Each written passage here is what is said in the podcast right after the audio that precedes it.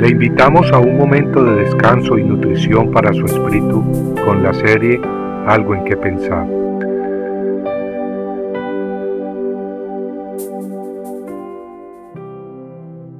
Astutos como las serpientes. Mirad, yo os envío como ovejas en medio de lobos. Por tanto, sed astutos como las serpientes e inocentes como las palomas. Mateo 10, 16.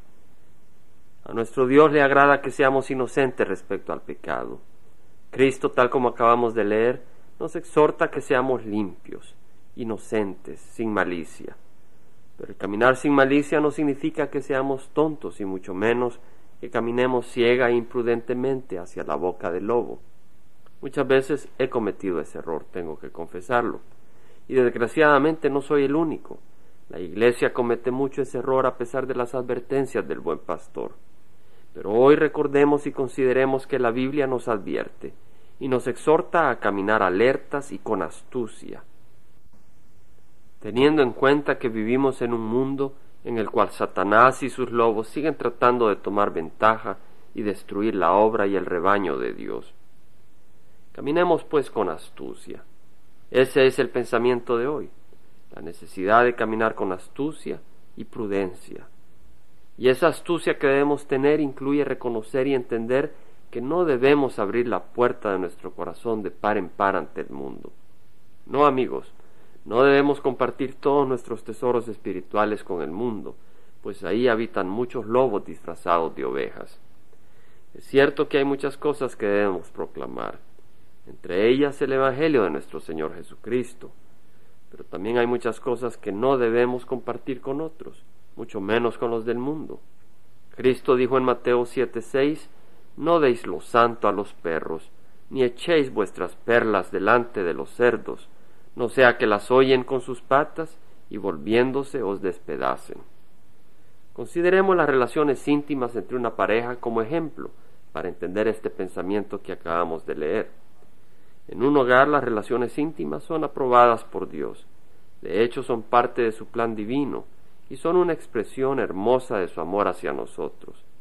Pero por supuesto que eso no quiere decir que podemos abrir las puertas de nuestras alcobas y permitir que el mundo observe la intimidad entre los esposos. Claro que no, esa relación es privada. De igual manera, pues cuando estamos en público y sobre todo entre inconversos, no olvidemos que hay cosas íntimas en nuestro caminar espiritual que no son para divulgar ante el mundo, son tesoros privados, experiencias íntimas que no son para consumo del mundo.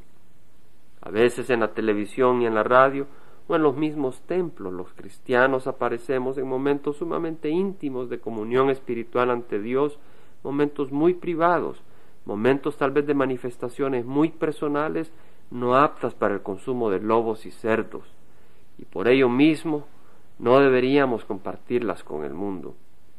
Debemos de dejar de cometer tales imprudencias repartiendo las perlas entre los cerdos, pues ellos las patean y luego se lanzan contra nosotros y es mi oración en estos momentos que el Señor nos dé entendimiento sobre esto, mis hermanos, para poder honrar y guardar su glorioso nombre en la santidad que merece.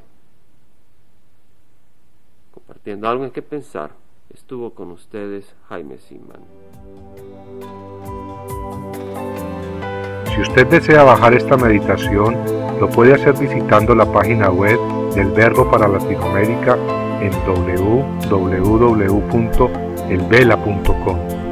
y el Vela se deletrea E L B de verdad E L A, donde también encontrará otros materiales de edificación para su vida. Puede también escribirnos a El Vela Pio Box 1002 Orange, California 92856, Estados Unidos.